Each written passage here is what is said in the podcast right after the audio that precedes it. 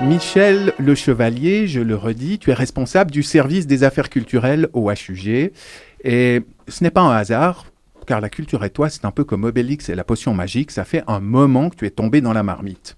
Tu es en effet diplômé en art visuel, tu as coordonné des festivals, travaillé comme photographe événementiel et aussi en tant que commissaire d'exposition à Genève. Tu fus également responsable du département artistique d'Artraction, une entreprise de réinsertion dans le domaine de l'art. On se réjouit d'échanger avec toi. Pour commencer, euh, pour commencer avec un, soupçon de mauvais esprit, j'aimerais citer la mission du service que tu diriges depuis 2014. Euh, je fais référence à une slide que tu avais montrée toi-même lors d'un colloque en 2022. Cette mission, ouvrez les guillemets, c'est offrir aux patients ainsi qu'aux collaborateurs des HUG une présence de l'art et de la culture qui contribue quotidiennement à la qualité de l'environnement des lieux de soins et de travail. Dis-moi, c'est un peu, c'est un peu nébuleux tout ça. Vous êtes en somme des ambianceurs chargés de propager de bonnes vibrations, c'est tout, des chief happiness officers en milieu hospitalier? C'est déjà pas mal, non? Ça, serait déjà pas mal, c'est vrai. Mais on n'est pas que ça. On a une partie qui est, euh, peut-être que tu peux lire, ouais, on peut peut-être le prendre comme ça. Mais euh, on pense que déjà de, de d'agrémenter les murs et l'hôpital d'œuvres, ça rend déjà une âme et c'est pas forcément euh, de l'animation.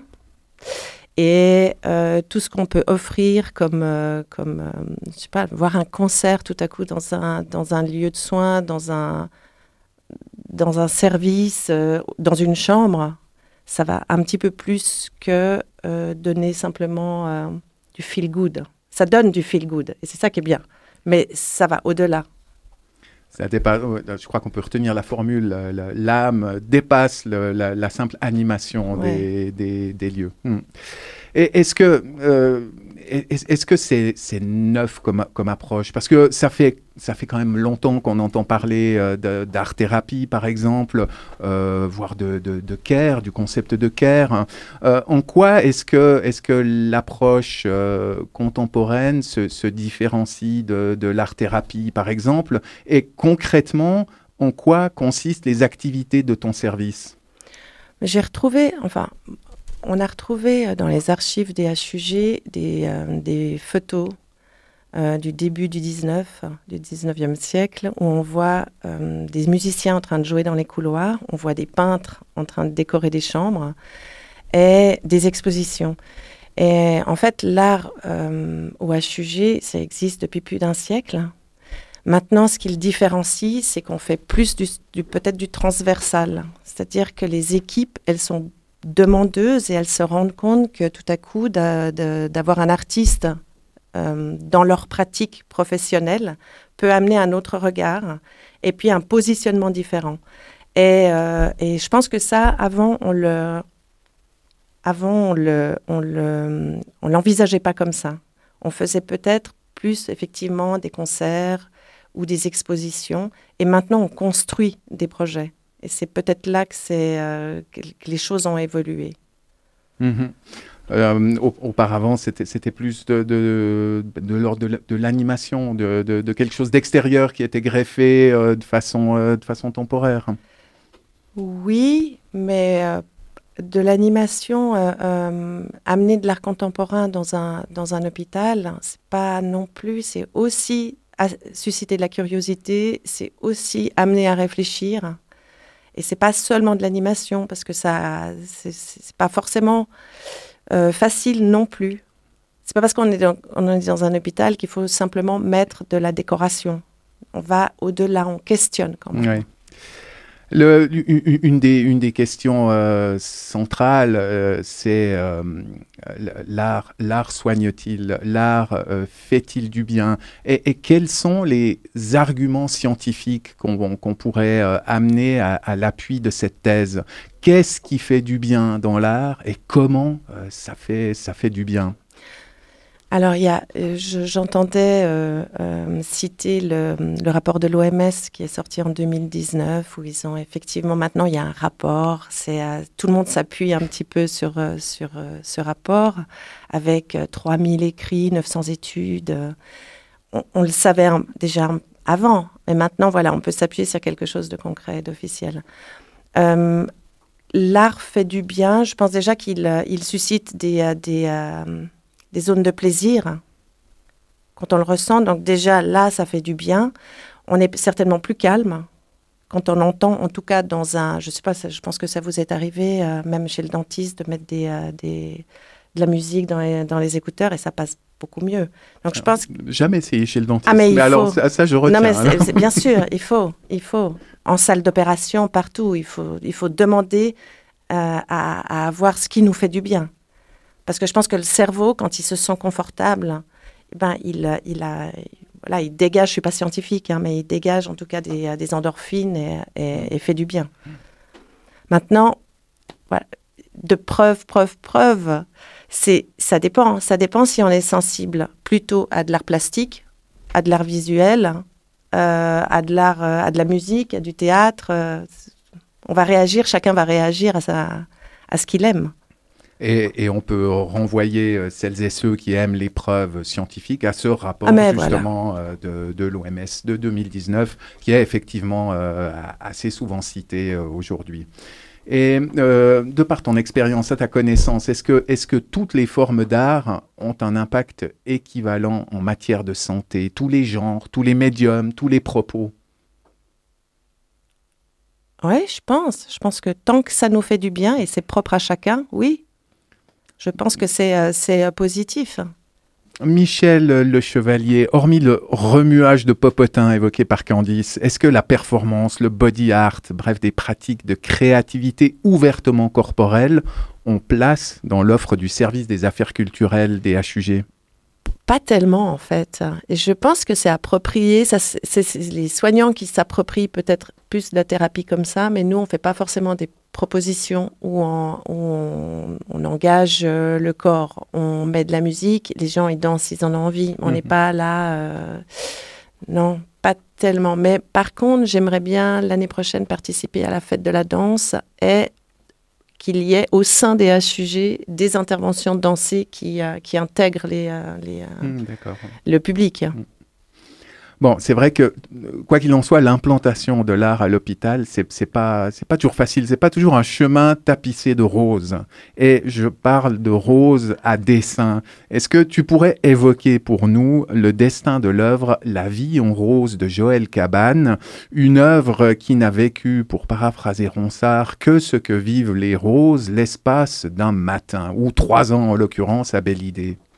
Ouais, c'était c'est une œuvre, euh, pour moi, une des œuvres d'art les plus réussies au sein des HUG. C'est une œuvre qui a été euh, euh, faite in situ sur une, sur la, sur une demande d'un service, plutôt, plutôt de, la hiérarchie du service, et dans le but ben, de, de réunir deux ailes d'un bâtiment dans un long couloir et on a voilà l'artiste Joël Cabane, elle a fait une proposition donc on est dans une dans un service d'addictologie pour déstigmatiser en fait ce service, l'image de ce service, elle a utilisé la couleur rose qui est aussi une, une couleur stigmatisée. Pas en Inde où euh, les hommes portent du rose, les, enfin une couleur qui est plutôt euh, euh, usuelle. Et elle a mis tout le long de ce couloir, euh, euh, sur le plafond, sur les murs.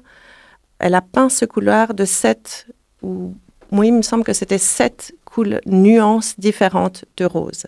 C'est-à-dire que quand on entrait dans, dans, le, dans, le, dans le service, à droite, on avait, on voyait au fond du couloir un rose fuchsia foncé et à gauche, un rose très clair.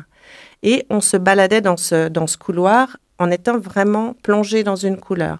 Alors, il faut préciser que les chambres, euh, que les, les, euh, les, les endroits, c'était uniquement le, couloir, qui était, mm. où il y avait des interventions sur les portes et, euh, et les murs et le plafond.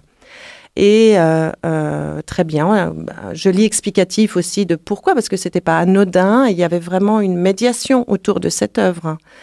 Et quand les équipes se sont installées, elles ont commencé en fait à nous dire qu'elles euh, ressentaient de manière négative d'être plongées en permanence dans une couleur et que cette couleur, bah voilà, il y avait même des réactions physiques qui, où les gens ne, pouvaient, ne supportaient pas d'être dans cette couleur. Euh, on a fait donc euh, des discussions, on a fait des séances, on a, discuté avec des patients, discuté avec les soignants, de, avec l'artiste qui était là vraiment pour expliquer sa démarche. Et euh, finalement, il a été décidé de, d'enlever cette, cette œuvre parce que c'était devenu insupportable. Et ce qui est intéressant pour moi, dans cette expérience-là, elle est ça se situe à différents niveaux, c'est-à-dire que euh, je pense qu'il faut. Moi, je venais d'arriver en plus dans mon poste, euh, et donc j'ai beaucoup appris à partir de cette œuvre, c'est-à-dire qu'on ne peut pas imposer une œuvre dans un lieu sans discuter avec tout le monde, sans vraiment, il faut que ça soit quand même mm. participatif, sinon ça ne marche pas. Et par contre, il y avait deux équipes qui devaient être réunies dans ce même service. Mais cette œuvre, elle a fait office, entre guillemets, d'ennemi et elle a réuni les deux équipes. Donc finalement, se sont ligués contre l'œuvre. Mm. Et l'œuvre, ben, finalement, on a repeint le, couloir en blanc. Bon, c'est pas très intéressant, c'est certainement plus reposant. Ça questionne moins. Mais en tout cas, cette œuvre, elle a, elle a, euh, elle a, elle a fait réagir de manière très forte et c'est là où je me suis dit, on ne peut pas faire n'importe quoi non plus dans un, dans un hôpital. Il faut, euh, voilà, il faut s'adapter aux conditions. Mais, c'était génial. Elle a fait bouger les lignes, comme on dit. Effectivement. Euh, j'aimerais aussi qu'on évoque un projet rattaché aux affaires culturelles. Euh, c'est le projet Artopie qui a été lancé en lien avec la future maison de l'enfance et de l'adolescence. Le, le, projet a pour ambition de mettre la culture au centre du dispositif thérapeutique, un, peu comme un traitement de première intention. Qu'est-ce qui, a, motivé la naissance d'Artopie Est-ce que tu peux nous, en dire un peu plus? Alors, Artopie a été, c'est un programme pilote qui a été euh, euh, initié au service de psychiatrie de l'enfant et de l'adolescent euh, dans une unité qui s'appelle Malatavie et dans le but vraiment de se déployer dans la maison de l'enfance et de l'adolescence qui ouvre là tout prochainement, premier patient qui arrive au mois de juillet. Euh, c'est vraiment d'amener euh, l'art et la culture au centre des soins, de pouvoir l'utiliser comme un médium de communication et de pouvoir justement euh, être dans une relation différente avec les patients, entre les patients et les soignants. C'est-à-dire ben, d'assister, de, que les, et les activités sont toujours faites avec les patients et avec les soignants.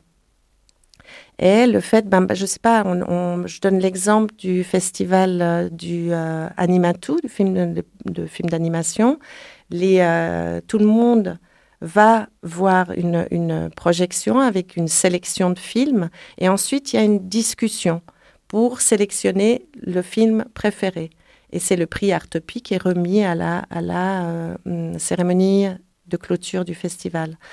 Mais cette, cette manière d'utiliser de l'art, ça veut dire qu'il y a des intervenants extérieurs qui viennent expliquer ce que c'est le film d'animation euh, euh, et discuter pour choisir le film. Et ce médium permet aussi une rencontre qui est différente entre des, des enfants qui ne se parlent pas forcément, qui sont désociabilisés, et tout à coup, ce médium-là ouvre des portes. Euh, souvent, le, les soignants peuvent récupérer aussi. ça, le ressenti ne se fait pas forcément sur le moment, mais deux semaines après, tout à coup, il y a une discussion en disant voilà, moi j'ai ressenti ça en fait pendant cette projection. Et c'est emparé. Et les soignants s'emparent de ces, euh, ces, bribes et ces, euh, ces témoignages qu'on et, cette volonté d'ouvrir des portes, comme tu le dis, de, changer le, lien entre patient et soignant, euh, elle, touche aussi euh, le milieu hospitalier et, la ville et la cité. Il y a une volonté de décloisonner, d'ouvrir euh, l'espace hospitalier. Je, crois que le, le ré de cette maison de l'enfance et de l'adolescence sera complètement ouvert au public. On, pourra y venir même en n'étant pas soi-même patient ou en ne rendant pas visiter un patient. On, voit tout de suite les, avantages que ça, que ça pourrait avoir, la bouffée d'air frais que ça pourrait représenter pour les patients.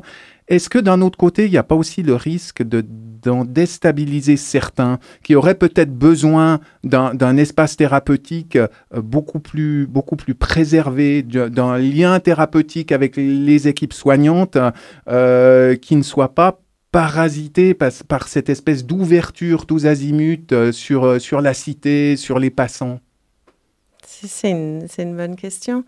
Je pense que l'endroit préservé existera toujours. Les unités, les, étages sont faits vraiment pour la sécurité, pour, euh, pour euh, la relation thérapeutique. Le rez-de-chaussée, c'est vraiment d'amener cette porosité avec la, avec la ville et de, de, montrer qu'un hôpital peut être différent. Donc en fait, c'est un bâtiment. Je vous encourage à, à, venir aux portes ouvertes parce que le bâtiment est magnifique. Il a été pensé euh, avec un esprit vraiment d'ouverture et avec des œuvres d'art qui sont intégrées et ça va être effectivement un lieu de vie. Mhm. Maintenant, je pense que le soin restera quand même toujours le soin et il y aura cette, cette attention particulière donnée aux, aux patients. Ouais, d'accord.